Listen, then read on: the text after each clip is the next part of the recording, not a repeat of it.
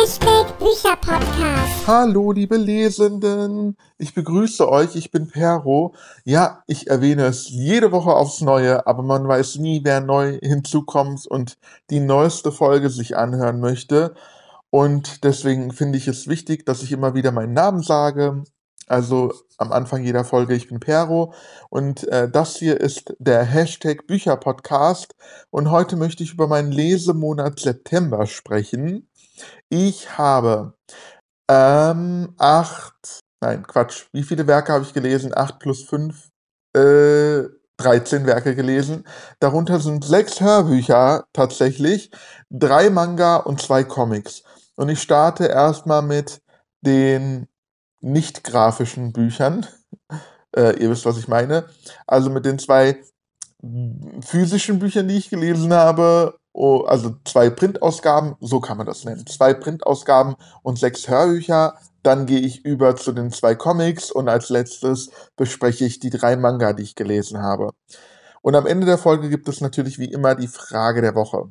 Und jetzt starte ich. Ich habe hier meinen Laptop vor mir stehen und ich habe meine Rezensionen von meinem Blog www.perolicious.de aufgerufen. Dann kann ich euch ganz genau sagen, ähm, was ich gelesen habe, ein bisschen was über die Daten sagen zu dem Buch und genau, wie ich das Buch gefunden habe. Als erstes habe ich eine Printausgabe gelesen in dem Monat und zwar Vollendet 3, Die Rache von Neil Schusterman. Das ist der dritte Brand der Vollendet-Reihe. Und dafür habe ich ganz schön lange gebraucht. Ich habe gemerkt, seitdem ich Hörbücher höre, tue ich mich noch schwerer, ähm, Printausgaben zu lesen. Das heißt noch schwerer. Also ich brauche länger als vorher. Weil Hörbücher kann man so schnell durchlesen bzw. durchhören, aber Printausgaben brauchen ihre Zeit. Und ja, deswegen habe ich über zwei Wochen dran gesessen. Das ist schon sehr, sehr lange für mich. Dafür habe ich dann ruckzuck einige Hörbücher weggehört. Egal, ist ja auch wurscht. Auf jeden Fall, die Rache von Neil Schusterman ist im Unsold, nee, Quatsch, das ist der Originaltitel, Unsold. Ähm, das Buch ist im Fischer Verlag erschienen, hat 528 Seiten und ich habe vier Sterne vergeben. Es war wieder grandios.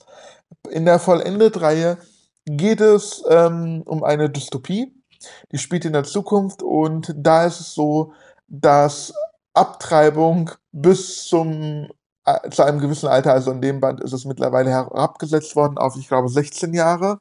Das heißt, Eltern können ihre Kinder nachträglich abtreiben lassen, sozusagen, und sie zu einer, zur Umwandlung freigeben. Umwandlung bedeutet, dass die ähm, Kinder quasi getötet werden und ihre Einzelteile dürfen für andere Leute als Ersatzteillager dienen. Alles, komplett alles. Von, vom Gehirn, vom Augen, von den Augen her, Arme, Füße, Fußzehen, Finger, alles. Jeder einzelne Teil kann wiederverwertet werden. Und ja, und jetzt geht die Geschichte hier weiter. Am Anfang war, gab es drei Protagonisten, die gibt es immer noch. Mittlerweile sind ein paar neue Figuren dazugekommen. Deswegen ist es ein klein bisschen unübersichtlich. Manchmal wusste ich nicht mehr, wer wer ist aber dennoch sehr, sehr spannend, sehr, sehr interessant, wie die manche Kids auch zumindest gegen diese Umwandlung kämpfen, die abschaffen wollen und andere wiederum dafür kämpfen, dass sie beibehalten bleibt. Es gibt einen ganz, ganz interessanten Charakter, das ist Cam. Cam besteht quasi nur noch aus Einzelteilen. Er wurde neu erschaffen aus Teilen anderer Menschen und das finde ich richtig, richtig spannend. Und er ist so ein bisschen im, im, im, Zwiespalt und auf der Suche nach sich selbst. Das gibt der Ganzen nochmal eine ganz andere Note sozusagen. Und auf der anderen Seite haben wir Starkey. Starkey ist, ähm, kam auch erst im zweiten Band dazu. Er wurde gestorcht. Gestorcht bedeutet ähm, als Kind zur Adoption freigegeben, in dem Sinne, dass seine leiblichen Eltern ihn irgendwo vor der Tür eines anderen Paares ähm, abgesetzt haben. Und bei diesem Paar ist er aufgewachsen und die haben ihn zur Umwandlung freigegeben. Und deswegen ist es für ihn ja doppelt unmoralisch und er führt jetzt einen ähm, Rachefeldzug gegen das ganze System und ist sehr gewalttätig und konzentriert sich vor allem auf gestorchte Kinder. Also man merkt, es gibt hier sogar eine ganz eigene, ein ganz eigenes Vokabular das ist, da muss man auch erstmal reinwachsen. Also ich finde diese Reihe unglaublich gut und das ist der vorletzte Band. Das heißt, ich muss jetzt nur noch einen Band lesen und ich bin gespannt, wie das Finale aussehen wird. Ich hoffe ja auf ein richtig spektakuläres Finale. Aber mal sehen, ich bin gespannt. Also wie gesagt, vier Sterne habe ich vergeben. Und jetzt geht es weiter mit dem zweiten Printbuch, was ich gelesen habe. Das ist ein sehr dünnes Buch. Sprechen Sie Hessisch. Einen Autorennamen habe ich leider nicht gefunden. In der alten Ausgabe gab es wohl einen Autorennamen, eine Autorin. Allerdings ist das hier die neue Ausgabe, die überarbeitet wurde und ich weiß nicht, inwiefern jetzt die äh, ähm, Original-Autorin da mitgewirkt hat. Deswegen weiß ich es jetzt nicht. Das Buch hat nur 128 Seiten, hat auch, glaube ich, nur, oder ja, ich habe es geschenkt bekommen, aber ich glaube, es kostet nur 5 Euro. Ist im TOSA Verlag herausgegeben worden. T-O-S-A, ich kenne den Verlag nicht. Und das ist sozusagen ein hessisches Wörterbuch. Da gibt es äh, hessische Wörter, die auf das auf Hochdeutsch übersetzt werden oder auch Sprichwörter.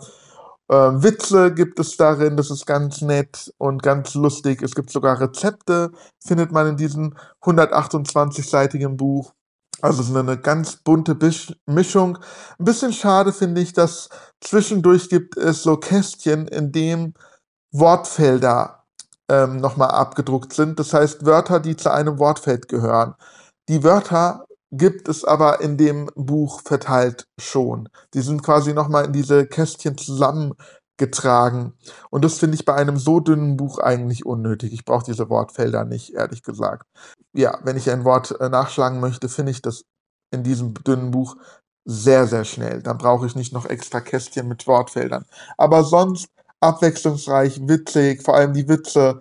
Ich habe die auch laut vorgelesen, einfach um Hessisch zu lernen, sozusagen. Ich wohne hier in, in der Nähe von Frankfurt und ich äh, spreche kein Hessisch. Ich spreche Hochdeutsch, ich kann kein Hessisch, bin aber hier geboren und aufgewachsen. Und das ist schon ein bisschen schade. In anderen Bundesländern wird der Dialekt viel mehr gefördert, sage ich jetzt mal so was weiß ich, in Bayern zum Beispiel, da sprechen viel mehr Leute Bayerisch oder in Sachsen Sächsisch und so weiter und so fort. Aber hier in ähm, Hessen wird es nicht so praktiziert. Also ich habe nicht das Gefühl, also in meiner Schulzeit hat kaum einer Hessisch gesprochen. Naja, auf jeden Fall hat mir das gefallen. Ich habe vier Sterne vergeben, fand ich eine ganz, ganz lustige Idee.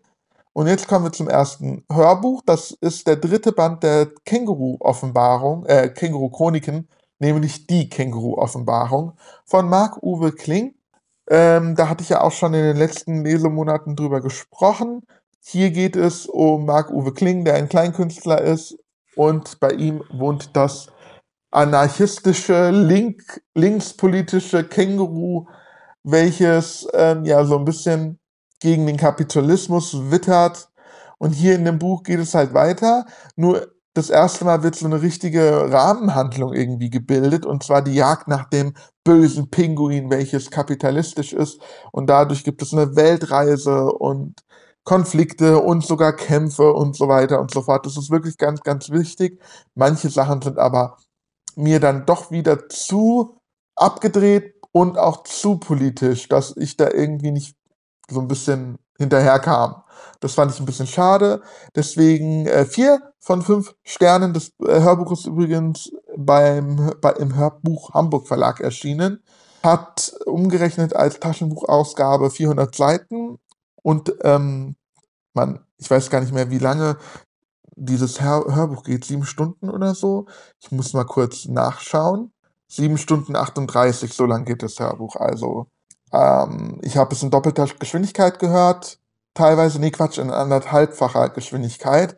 Weil doppelte Geschwindigkeit ist ein bisschen too much bei diesem Hörbuch, weil die Pointen ziehen nur, wenn man sie quasi, wenn man die, ihnen Zeit und Raum gibt. Wenn man es zu schnell hört, dann wirken die Pointen nicht mehr so.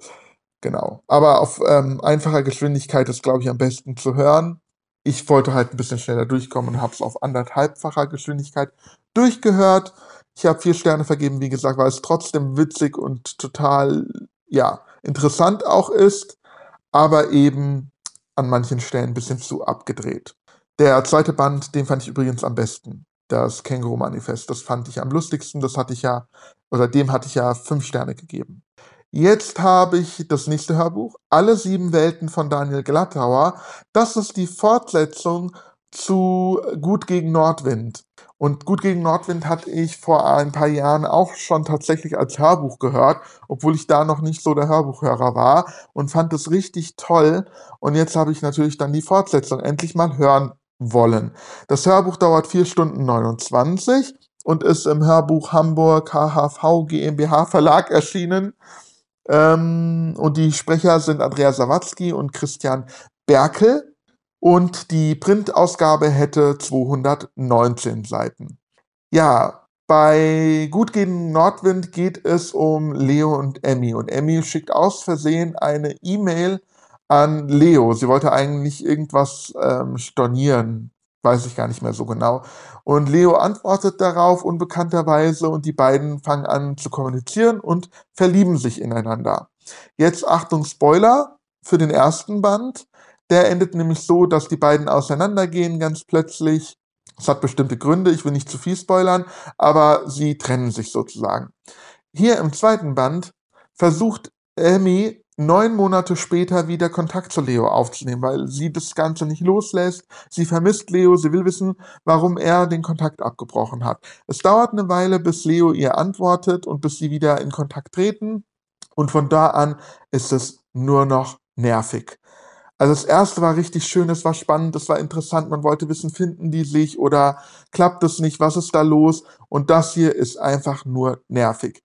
Emmy man muss dazu sagen, Emmy ist verheiratet und hat auch Kinder oder zumindest ein Kind und ähm, sagt immer wieder, sie will sich nicht von ihrem Mann trennen und ähm, sie will einfach nur mit dieser Sache abschließen und ist aber trotzdem immer wieder hartnäckig an Leo dran und ist nervig und zickig und sagt immer wieder, ja, ich verspreche dir, wenn wir uns sehen, dann höre ich auf damit. Und dann ist die Sache gegessen. Dann geht Leo darauf ein, die treffen sich und danach, ja, mh, ah, ist für mich doch nicht so, weil du hast dich so komisch benommen, ich muss da jetzt doch nochmal nachhaken. Und die ist so unheimlich nervig und Leo wird dargestellt, als wäre er der Bachelor schlechthin, so ganz gentlemanlike, der auf ihre Gefühle eingehen möchte und auch nicht so ganz genau weiß, will er sie nicht oder will er sie und bäh also das fand ich eigentlich so, ich glaube, das ist das antifeministischste Buch, was ich je gelesen habe, so ungefähr. Hier wird die Frau degradiert, sie wird dargestellt als die äh, hörige, zickige, äh, keine Ahnung, unterwürfige Frau und er ist der Gönner schlechthin. Und es ist ein Hin und Her, hin und, immer dasselbe und immer wieder versprechen sie sich gegenseitig quasi, dass äh, sie damit aufhören und den Kontakt abbrechen und dann tun sie es doch nicht. Bäh. Also es hat mir überhaupt nicht gefallen. Einen Stern habe ich nur vergeben. Total schade. Hätte man das erste einfach so gelassen, wie es ist, dann wäre es perfekt gewesen. Also Leute, hört, wenn ihr gut gegen Nordwind hören möchtet oder gehört habt, niemals den zweiten Band anrühren. Das ist mein Tipp. Tut mir leid. Dann habe ich Christiane F., mein zweites Leben, ge gehört von Christiane V. Fescherinov, also Vera, Christiane Vera Fescherinov und Sonja Vukovic. Und zwar Christiane F., das Buch kennt man wahrscheinlich, die wir Kinder vom Bahnhof Zoo. Das ging damals, ich glaube, in den 80ern durch die Decke und dann gab es Ende der 80er oder Anfang der 90er einen Film auch, der ebenfalls durch die Decke ging. Der wurde sogar in Amerika gezeigt und damit wurde Christiane F. schlagartig berühmt. Christiane F., das ist ein ähm, Film oder ein Buch über sie gewesen, weil sie ähm, drogensüchtig war als Teenagerin und schon auf dem Babystrich gelandet ist. Und das hat die Welt erschüttert. Und plötzlich, nachdem dieses Buch erschienen ist, und eben auch der Film kannte die ganze Welt Christiane F. In diesem Werk erzählt sie, es ist auch von ihr, nee, es ist nicht von ihr selber gesprochen, es ist von Anna Thalbach gesprochen. Hier erzählt sie, wie es eigentlich zu dem Buch und zu dem Film kam, was danach passiert ist, welche Karriere sie noch gemacht hat, welche berühmten Menschen sie getroffen hat, wie es weiterging mit den Drogen, weil es hörte leider nicht auf, was sie für Folgeschäden davon getragen hat, ob sie selber eine Familie gegründet hat. Das war auf jeden Fall sehr interessant. Aber, ähm, wie soll ich das sagen, die Erzählstimme ist auch angenehm, auch alles gut, aber sie erzählt auch viele uninteressante Sachen oder wenige dramatische Sachen. So, es plätschert so dahin. So, wenn das mir jetzt jemand erzählen würde, ein Bekannter von mir, dann würde ich sagen, wow, interessante Geschichte. Aber für ein Hörbuch, da muss doch irgendwie noch ein bisschen mehr Pfeffer rein. Also da muss schon irgendwie mehr passiert sein. So. Also manche Sachen, die sind einfach, keine Ahnung, wenn mir ein Bekannter erzählt, dass er oder sie, äh, ich weiß nicht, wen hat sie getroffen? Irgendwelche berühmten Leute, ich weiß es nicht mehr. Egal. Äh, irgendeinen Star getroffen hat. Dann würde ich sagen, wow, du hast den getroffen. Aber bei Christiane F. interessiert mich das jetzt nicht so unbedingt. Also ich weiß nicht, was der Sinn dahinter ist. Soll ich neidisch sein? So, weiß ich nicht. Also das fand ich ein bisschen schade. Ähm, insgesamt aber ganz okay. Das ist übrigens im Lübbe Audio Verlag erschienen. Die Printausgabe hätte 336 Seiten gehabt und ich habe dem Ganzen drei Sterne gegeben. Also interessante Sachen, aber jetzt auch nicht nichts Weltbewegendes. Ein paar Sachen fand ich ähm, interessant, vor allem in dem Hinblick, weil ich wissen wollte, wie es nach, nach dem Buch und nach dem Film weiterging. Das habe ich erfahren. Hätte ich auch einen Wikipedia-Artikel lesen können, wäre wär ich genauso informiert gewesen, so ungefähr. Interessant, aber ja, ist jetzt nichts Weltbewegendes sozusagen. Danach habe ich mein letztes Hörbuch für diesen Monat gehört und das ist Der Junge muss an die frische Luft von Harpe Kerkeling. Das ist seine Biografie beziehungsweise die Biografie seiner Kindheit. Das Hörbuch hat 7 Stunden 45 Minuten. Als Printausgabe hätte das Buch 320 Seiten gehabt. Es ist im Hörbuch Hamburg HHV GmbH Verlag erschienen und ähm, ist von Harpe Kerkeling selbst gesprochen. Ich habe den Film schon vor ein paar Monaten geguckt, den es dazu gibt. Und den fand ich so schön, vor allem weil der Junge, der Harpe Kerkeling spielt, das ganz, ganz toll macht. Und es ist so, zwar sehr dramatisch, aber irgendwie auch so schön einfach, schön. Es ist jetzt nicht urkomisch, total witzig, sondern einfach schön. So, ich habe mir erhofft, dass das Hörbuch witzig ist. Und an manchen Stellen ist das Hörbuch witzig, aber prinzipiell nicht.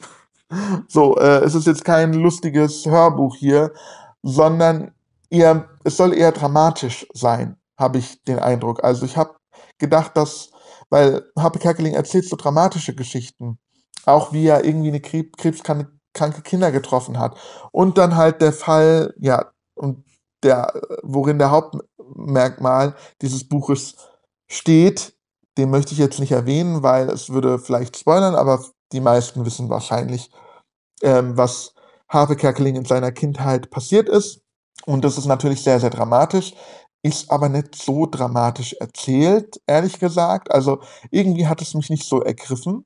Das ist ein bisschen schade.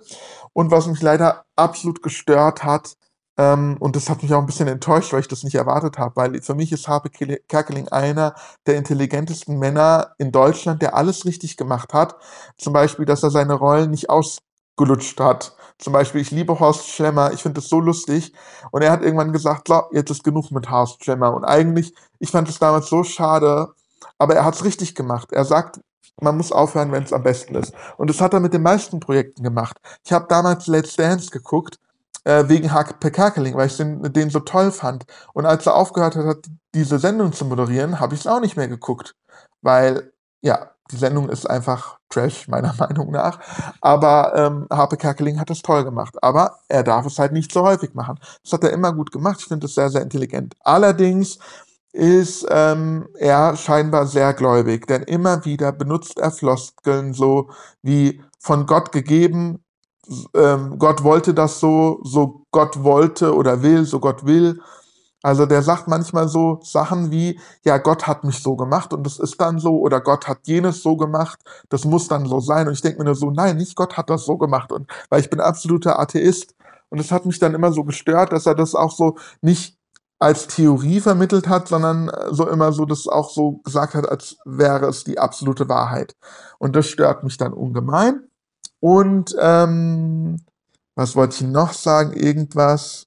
Ach so, er wurde ab und zu mal ein bisschen völlig aus dem Zusammenhang gerissen, sauer. Also dann kam er auf irgendeinen Einfall und musste sich darüber ein bisschen auslassen. Und das fand ich dann auch irgendwie so neben der Spur und hat an der Stelle nicht gepasst. Als würde er, also es kam mir so rüber, als müsste er jetzt, jetzt wäre die Zeit, mal was loszuwerden an dieser Stelle, auch wenn ich gerade in der Erzählung bin über meine Oma, da muss ich jetzt mal loswerden, Diskriminierung ist scheiße und bla bla. Und dann, also Diskriminierung ist jetzt nur ein Beispiel, ich weiß nicht, ob er gerade darüber jetzt eine Hasstirade gemacht hat, aber irgendein Thema dann, was er aufgegriffen hat, was an anderer Stelle vielleicht passender wäre. Zum Beispiel, wenn man einen Preis im Fernsehen gewinnt und eine Rede hält, an solcher Stelle würde sowas passen.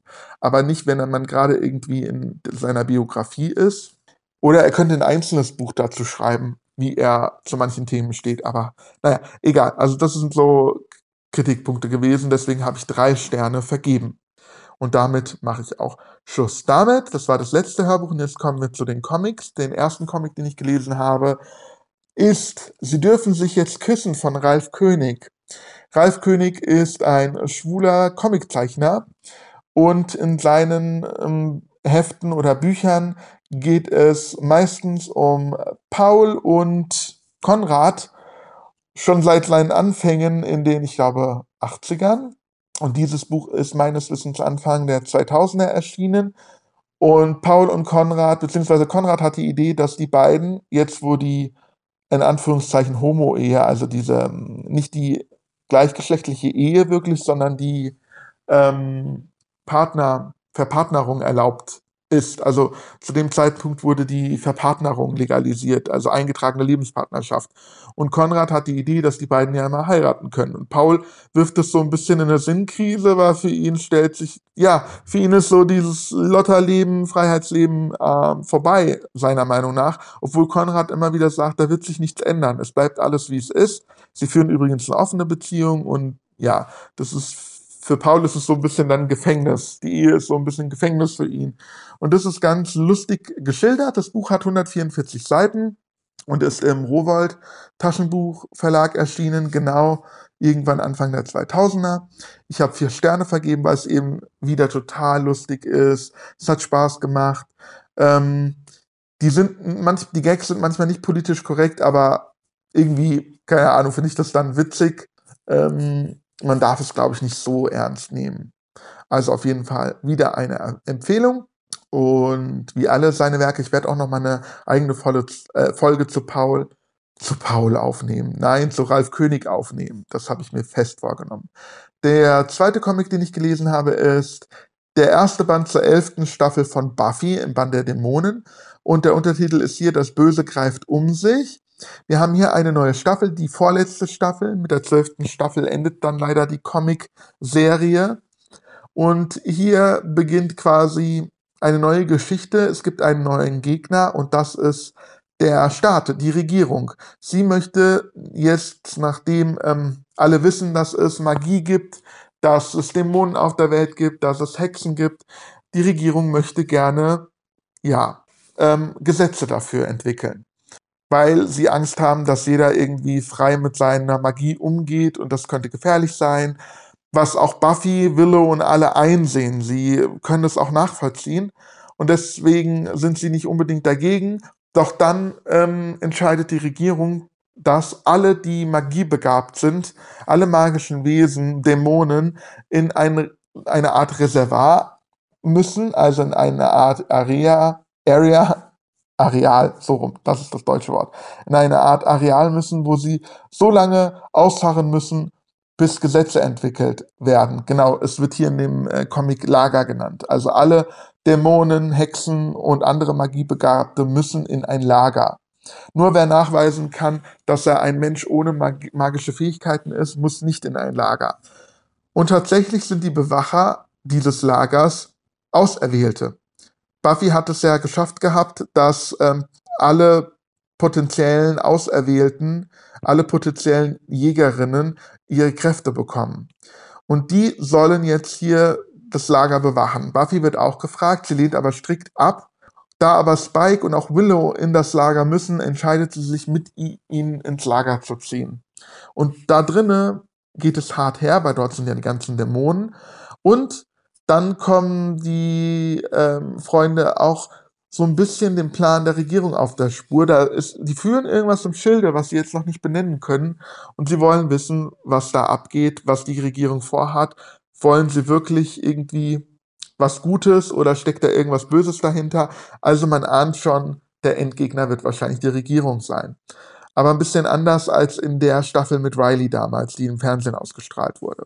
Ich fand es sehr interessant.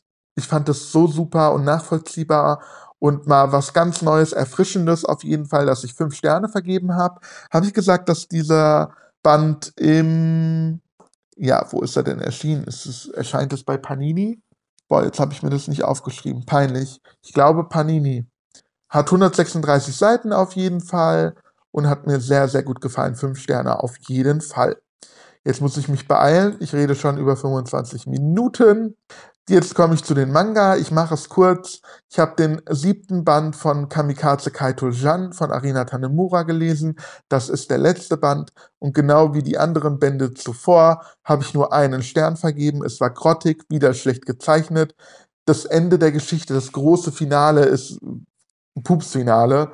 Überhaupt nicht spannend, unsinnig, weil noch eine neue Geschichte ersponnen wird plötzlich. Also Jan ist nicht nur die Wiedergeburt von Jan, also Maron, sondern da kommt jetzt noch was ganz Großes dahinter zum Vorschein. Blöd, uninteressant, schlecht gemalt, hat mir nicht gefallen. Der Band ist im Egmont Manga Verlag erschienen, ja, und hat 192 Seiten, ein Stern, wie gesagt, nur vergeben. Nicht meins. Leider auch nur ein Stern hat High School Nights 3 von Yukine Honami und Satosumi Takaguchi von mir bekommen. Das ist der letzte Band dieser äh, Reihe über dieses komische Jungeninternat, in dem jüngere Jungs von älteren Mitschülern sexuell missbraucht werden dürfen und das alles voll legit ist. Und im ersten Band fand ich das noch irgendwie auf eine weirde Art und Weise sehr witzig und erfrischend, auch wenn ich weiß, dass das eigentlich totaler Blödsinn ist. Aber jetzt war es nur noch langweilig. Es geht vor allem um die, den Protagonisten, dessen Namen ich jetzt schon wieder vergessen habe, und die Liebe zu ach, ähm, seinem, genau, Sango. Yuhi ist der Junge, der Jüngere, und er ist total verliebt in Sango und weiß nicht genau, ob der ältere Mitschüler seine Gefühle so erwidert, wie er sie hat. Und ja, es ist so eine bisschen Liebesstory, aber leider total langweilig, schnulzig, hat mir nicht gefallen. Das Buch ist im Tokyo Pop Verlag erschienen, hat 208 Seiten und wie gesagt, ich habe nur einen Stern vergeben. Und dann kommen wir jetzt auch schon zum allerletzten Manga-Band und das ist der zweite Band von Elfenlied von Lin Okamoto. Und hier geht die Geschichte weiter von Lucy, die ein Diklonius ist, eine neue Art Mensch, ein Mutant mit besonderen Fähigkeiten. Und ähm, Lucy ist ja aus einem Forschungslabor entkommen im ersten Band und ist bei zwei Studentinnen un untergekommen. Und diese beiden Studentinnen haben sie aufgenommen, aber auch gleichzeitig ähm, ja noch ein weiteres Mädchen mehr oder minder aufgenommen. Und zwar ein, ähm, eine, wie nennt man das? Eine Ausreißerin. Sie ist von zu Hause weggelaufen und ähm, lebt jetzt auf der Straße Ihr geht's ganz, ganz schön dreckig. Ähm, dieses Mädchen, wie heißt sie denn jetzt nochmal? ähm, Mayu, Mayu heißt das Mädchen, genau. Und hier erfährt man jetzt vor allem die Geschichte von Mayu in diesem Band. Deswegen ist sie auch auf dem Cover. Das Cover ist sehr, sehr schön. Die Zeichnungen sind super toll. Aber das Ganze ist sehr dramatisch. Also ich habe tatsächlich, und das habe ich glaube ich noch nie, bei einem Manga-Band geweint. Ich musste so heulen, weil das so es ist schon sehr dramatisch. Es ist, es ist nicht für zarte Gemüter. Es ist für Erwachsene auf jeden Fall. Es gibt immer noch weiterhin blutige, ähm, splattermäßige Szenen. Bei Mayu handelt es sich um eine sehr, sehr traurige Geschichte. Es wird dann später noch die Geschichte von Kota erzählt. Das ist der männliche Student, der ähm, sich Lucy angenommen hat. Und es wird erzählt, dass die beiden, also Lucy schon in der Kindheit auf Kota getroffen ist. Und da kommt es auch zu einer sehr, sehr krassen, dramatischen, wirklich bewegenden Story. Und ja, es ist nicht für zarte Gemüter. Es ist oberkrass. Ich kann es nur wieder erwähnen. FSK 18 plus. Ähm, es hat von mir fünf Sterne bekommen, weil es mich halt so im Herzen getroffen hat. Ich habe geweint, es hat mich berührt, es hat mich erschauern, erschaudern lassen. Also ein wirklich ganz, ganz toller Manga. Ich würde sagen, wer so hartes Zeug vertragen kann und trotzdem noch nie einen Manga gelesen hat, sollte vielleicht diesen Manga lesen. Der wird begeistert sein. Ähm, auch wenn es wirklich harter Tobak ist. Das äh, Buch, also der ba Manga, ist im Tokyo Pop Verlag auch erschienen, hat 440 Seiten. In der deutschen Ausgabe werden mehrere Bände der japanischen Ausgabe zusammengefasst. Entweder zwei oder drei, ich bin mir gerade nicht sicher. Und ja, wie gesagt, fünf Sterne habe ich vergeben. Und das war jetzt das letzte Buch. Es kam mir heute ein bisschen schnell vor. Ich weiß nicht, woran es liegt oder lag. Aber auf jeden Fall kommen wir jetzt zur Frage der Woche. Ich habe meine Follower auf Instagram gefragt, dort heiße ich Buecha Podcast. Zählst du ungelesene E-Books zu deinem Sub? Ich hatte ja, beziehungsweise ich habe ja auch einen E-Book-Reader, aber ich lese jetzt schon einige Zeit nicht mehr darin. Und ich musste für mich feststellen, ich glaube, E-Books sind nichts für mich. Irgendwie habe ich das Gefühl, bei dieser digitalen Variante, ich weiß nicht, da kann ich mich nicht so fallen lassen. Für mich ist es nicht schön, einfach zu lesen darin. Ich habe es probiert, ich habe mehrere E-Books gelesen und tendenziell das Buch, vielleicht wäre es auch wären die Bücher besser gewesen, aber ich habe das Gefühl tendenziell, dass ich die Bücher schlechter bewertet habe und dass es dann nicht an den Büchern lag, sondern daran, dass ich das als E-Book gelesen habe. Ich werde vielleicht in der Zukunft noch weiterhin äh, E-Books lesen. Gerade im Bereich von Self-Publishern macht das Sinn, meiner Meinung nach. Aber ähm, ja, da ich jetzt voll auf dem Hörbuchtrip ist, bin, ähm, würde ich ja eher auf das Hörbuch zurückgreifen, beziehungsweise dann auf Printausgaben. Auf jeden Fall die Frage nochmal, zählst du ungelesene E-Books zu deinem Sub?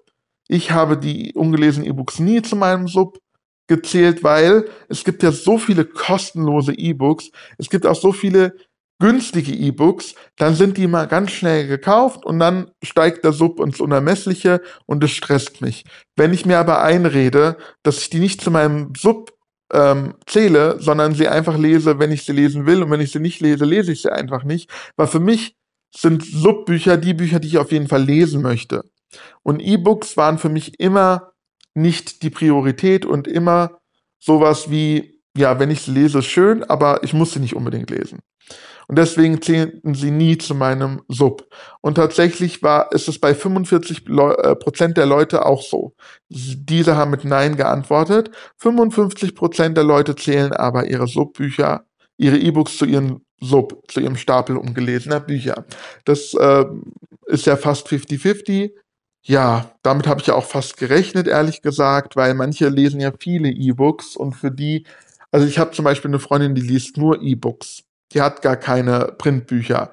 Und ähm, natürlich hat sie ungelesene Bücher dadurch, weil sie sie auch kauft. Vor allem, wenn man den vollen Preis bezahlt. Nicht so wie ich, der nach kostenlosen Büchern oder nach 99 Cent Büchern sucht, sondern es gibt ja tatsächlich Leute, die die Bücher, die ich mir als Printausgabe für Taschenbücher für 10 Euro oder sogar ähm, Hardcover-Ausgaben für 20 Euro, die das als E-Book für fast den gleichen Preis anschaffen. Und deswegen kann ich mir schon vorstellen, warum das dann auf dem Sub ähm, landen sollte. So, ich hoffe, man hat den Satz verstanden.